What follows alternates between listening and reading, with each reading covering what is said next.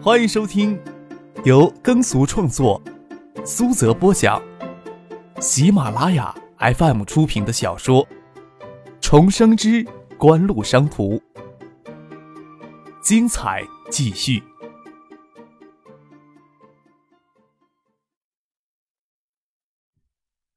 第二百零四集。三星与香雪海合资的事情，大哥有没有听说过？有听说过，合资方案让徐学平给挡了回去了吧？不过谢汉静上回到我这里来做客，谈了很多东西，确实没有提正泰集团跟合资事情有关系。跟正泰集团是没有关系，只是想跟大哥说，徐学平是有利益牵扯才插手这件事的。那你说来听听。我也想看看徐学平现在变成什么样子了。周景瑜在电话里将他儿子谢剑南告诉张铁森，又经张铁森转述给他的一些话分析说出来。电话那头沉默了许久，才说道：“这个叫张克的，是不是跟剑南有些一气之争的那个少年？有机会倒是可以见一见。这些事情前后缜密，不似徐学平做事的风格。”徐学平做事不会这么曲折，而且他是一省之长，真有利益牵扯的话，为何还要去趟惠山的浑水？要不是背后有徐学平支持，凭一个少年能有多大的作为？周景瑜说道：“即使这少年在商业上有些天分，做出了些事情，但是背后要是没有徐学平替他撑腰，他能挡得住别人从他手里将桃子摘走？”当年我就是以己度人，认定徐学平不会查我，才不得不窝在大学里教书为生啊。电话那头的声音带些沙哑，即使听声音，也能想到那头人的浅笑。呵，这个少年不简单。就算如此，你以为他就是徐学平的傀儡，也太未免武断了。要看清这事儿很简单。省里毕竟不能事事管着事情，合资的事情，你那边的态度可以坚决一些，看看徐学平什么反应。万一关系搞僵，哼，那就牺牲个替死鬼好了。电话那头的声音听起来又阴柔了一些。恶人让别人去做，就你的态度，无非是一个托字。对合资的事情，慎重。总不是大错，看徐学平会不会跳出来。就算徐学平硬要扯到你头上，我们周家又不会怕他。他早些年一直在政法系统里查了那么多人，有倒下的，还有他查不到的。他要是一步跳到中纪委去，这就难办了。他偏偏还留下来当了省长，只能算是他的失策了。地方上的水有那么干净吗？周景瑜挂了电话，刚要理理头绪，敲门声响起，却是赵阳的秘书马瑞过来通知他去赵阳的办公室。周景瑜站起来，手撑着办公桌面，想了一会儿，才说道：“我就过去。”在马瑞面前，周景瑜手撑的玻璃动作有些男性化，与他强势的性格颇为契合。在官场上，像周景瑜这样的高位女性已经是凤毛麟角了。身处这个男权绝对强势的世界里，没有强势的性格，女性是很难立足的。只是性格的强势得让人受不了。马瑞没有多说什么，先退了出去。张可与许思这次随叶剑兵到惠山市委办公大楼来拜访赵阳，是作为嘉信实业股东的身份，为合资一事，与惠山方面做正式的接触。赵阳的态度模棱两可，只能说会郑重的介绍给市长周景瑜。他与周景瑜分工明确，陡然插手招商引资的事情不大好。照顾周景瑜是个女同志，领着叶剑兵、张可到他楼下去找他，恰好亲自陪同叶剑兵、张可他们参观一下才启用不久的新市委办公大楼。经过市委办公大楼小会议室外面的过道时，恰巧听见张铁森在里面咆哮。在外面听了一会儿，非但不见里面安静下来，却有愈演愈烈的趋势。赵阳才忍不住让秘书马瑞推门警告一番，没想到马瑞刚推门说了一句话，就无端挨了一句骂。赵阳再好的脾气都没办法有好脸色。周景瑜那里也不去了。赵阳又领着叶剑斌、张克、许思他们回办公室。周景瑜的办公室里电话占线，赵阳就让马瑞直接下楼去找他上来说话。周景瑜比男人还强势的性格，让赵阳也相当头疼。赵阳来到惠山之后，就不认为到惠山市当市委书记与周景瑜搭班子是份优差，与周景瑜闹得太凶，他也落不到好名声，欺负妇女而已。要是软弱一些。周景瑜很快就会顺势爬到他头上。周家与徐学平家有些恩怨，张可并不是没有一点感觉，只是不清楚详情。那是因为徐学平不想提起往事，谢婉清也不会越俎代庖的告诉张克这些恩怨。赵阳倒是知道一些。周景瑜的大哥周景喜在调往中组部之前，给当时在同省任纪委书记的徐学平挡了一道。不得不从某省组织部的部长位子退下来。那件事情未经立案就悄悄撤案之后，徐学平给调到东海任是政法委书记。那时徐学平之子徐志明在东海省创立海域公司一事，应该早就听中组部报备过了。就当时的组织原则，也是要求能回避则回避，不能回避的才做特殊处理的。徐学平原本可以不到东海来任职，大概是有谁想看他的好戏。徐学平身居高位，有人敬他、畏他，但他与其他官员不大合群。一方面与他的性格有关，一方面在他那个层次的官员，多少知道些水深水浅。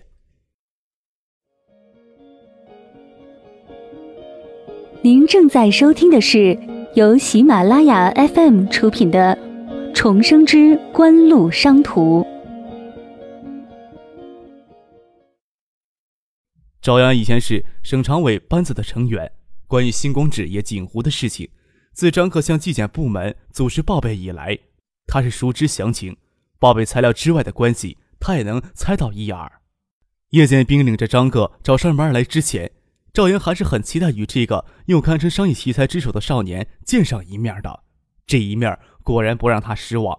显然，这个少年向省里报备的材料还不是全部。只是越秀有限公司在香港注册入股嘉信实业，并不在报备的范围之内。而且这少年迂回借到香港上市公司，欲将香雪海揽入怀里，而将三星挤掉。正值香港回归的前夕，借的又是香港葛家葛景成的名头，气魄谋局都让人叹服。赵阳翻看嘉信实业拟定的合资方案，眼角余光在打量张克，见他气质沉静的如坐闲庭，叶宪兵倒是显得有些急躁。略有不如，要不是早就看过张克的档案，真不相信他只是十八岁的少年人。赵阳还想到另外一件事儿：张志行应该到省党委党校来学习了，学习之后就应该要调出海州了。要是能把他调来惠山任职，会不会相当的精彩呀？赵阳对周景瑜是相当的头疼，能将一个会让周景瑜头疼的人调入惠山市，还是很值得期待的。赵阳这么想着。嘴角不自觉地浮出一丝浅笑。敲门声才响起两声，赵阳抬起头，就看见周景怡推门进来。赵阳书记，你有事找我？眼睛却瞅到沙发上坐着的叶剑兵、张克、许思身上，眼睛落在许思的脸上，却是一条。任哪个女人看到许思如此绝美的容光，都会感到一次。区别在于，有的人感觉的是刺眼。有的人感觉是刺心，从周景瑜进门的细微处，张可便能触视他主动而强势的性格。这种性格颇不受人欢迎，但一个女人要挤上如此高位，没有这种性格确实不行。周市长，请你过来是给你介绍几位朋友。赵阳笑着站起来，恍然当刚才张铁森的事情没有发生过。这位是盛兴环球的叶剑兵先生。这位是香港越秀公司的许思小姐。许小姐何时成了香港人？周景瑜眉毛一挑，定睛看着许思，话里意有所指。许思没见过如此强势的女人，只觉得她的眼光刺人刺的厉害，第一句就不阴不阳的将她抵在那里下不来台，心里异常的难受。他最怕别人提起旧事儿，却不料周景瑜会是如此一个人。感情香港公司到惠山来投资，想要过政省这一关了。待赵阳介绍过来，叶宪兵、许思依次坐起来。张克正在站起来，听到周景瑜这一问，就知道他的不善，索性坐着不动，不阴不阳的回了他一句：“刚才嘉信实业提交给谈判组的合资方案，给当众撕毁了。难道是这个缘故呀？我们除了能代表香港优秀公司拜访惠山市政府，还代表了嘉信实业另一家股东拜访惠山市政府。嘉信实业董事长葛明德先生有事未能践行。”我已经向赵阳书记说明了。正值香港回归的前夕，两地资本来往密集，这是中央最高层推动的事情。周景瑜至少在这个时候担不起这恶名，更何况嘉信实业是香港葛家一系的上市公司，优秀公司不过第二大股东而已。张克没想到这个婆娘还真是凶恶，看来就算嘉信实业与香雪海合资成功，为了防止这个恶婆娘背地里做手脚。月球一直还不能去争嘉信实业第一股东的位子，至少要让葛家在面前帮忙抵挡一阵子。等香雪海成了气候，才不用怕这个恶婆娘。张可出来时谦和沉静，与周景瑜一见面就锐气刺人，毫不犹豫地反击了周景瑜对许思的挑衅。赵阳都没有见过周景瑜当着给人拿话顶住的情形，心里畅快，也不帮他解围，只在旁边静静地看着他的脸微微涨红。想必他心里也是极为不爽的吧。张可沉静地注视着周景瑜，两家都已经撕破脸了，自然不用给周景瑜什么好脸色。给张可这一击，周景瑜气得差点闭口气血，好一会儿才缓过神来，恢复镇定的神情说道：“你说嘉信实业的合资方案，张秘书跟我提过，在香雪海与三星的合资谈判走到最后一步之时，嘉信实业突然介入，总给人太突兀的感觉。”而且张秘书是谈判组的组长，合资方案倒是比下面人晚看到，心里自然有些不痛快。我看张秘书倒不会拒绝善意的投资。香雪海合资一事是力将权力下放到谈判组，一切还要看谈判组的意见。张克不明白周景瑜为什么要把张铁森放在火上烤。周景瑜这番话虽然将赵阳与他自己都撇出了合资谈判之外。他却可以通过张铁森继续控制谈判的进度，但是今天的情形已经不同了。张铁森本无威信，只是倚仗周景瑜的强力支持。今天这一闹，只怕让他最后一点威信都荡然无存，还与其他成员搞得势如水火。谈判组之外，他只是一个无足轻重的小人物而已。要是再无理取闹，赵阳会心慈手软吗？除非韩国三星做出重大让步。提出与嘉信实业相近的合资方案，实在想象不出张铁森能发挥什么作用。既然周景瑜要将张铁森放到火上烤，那就由着他来吧。毕竟是他的人儿，他自己会处理。张可从沙发上站起来，对着周景瑜、赵阳说道：“那就好，赵书记、周市长，我相信谈判组会忠实的维护惠山市与香雪海利益的。我们不仅是香港的葛明德先生、孙尚义先生。”又叶家叶祖范老先生，之所以选择支持嘉信实业进入香雪海，虽然有些突兀，但最终之缘由，还是不希望这一个著名的民族品牌就以这么轻易的陨落。我们在合作方案里提出三条有利于香雪海的条件：其一，以发展香雪海品牌屹立世界企业之林为己任，嘉信实业承诺不会在关联企业发展其他品牌的白电产品；其二，香雪海为国内驰名商标，其商业价值不容忽视。嘉信实业愿意谈判时合并计入合资资产。其三，无论是现在还是将来，嘉信实业在惠山的投资额度不会低于韩国三星。香港回归在即，有港资入股合资，终究是国人之企业。惠山市政府招商引资之际，难道不应该考虑扶持一下民族产业？周景瑜的嘴角浮出一丝冷笑，他没有说什么。赵阳倒觉得张可很有演讲的才华。又高举民族企业振兴的大旗，让人觉得拒绝他们的合资方案，简直就是民族的罪人。又将葛家、叶家推到前面，周家、谢家与他有戏，难道还要因此牵涉到葛家、叶家身上去？赵阳倒想看看周景瑜会如何的胡搅蛮缠。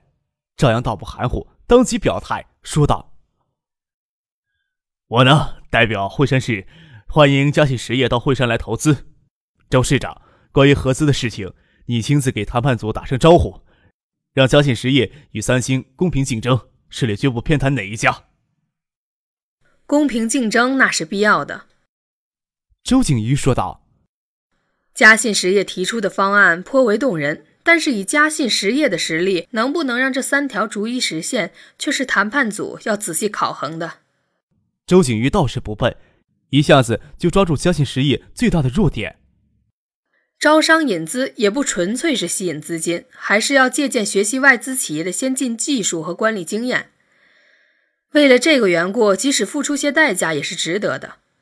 与三星合资，香雪海或许有些不利，但是合资工厂在惠山，招工是招惠山的市民，税收是入惠山的财政，这都是谈判组所要考虑的问题，而不是嘴巴上说的动听。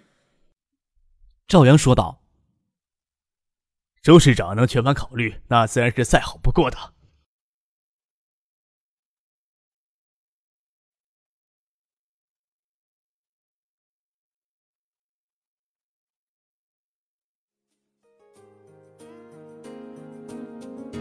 听众朋友，本集播讲完毕，感谢您的收听。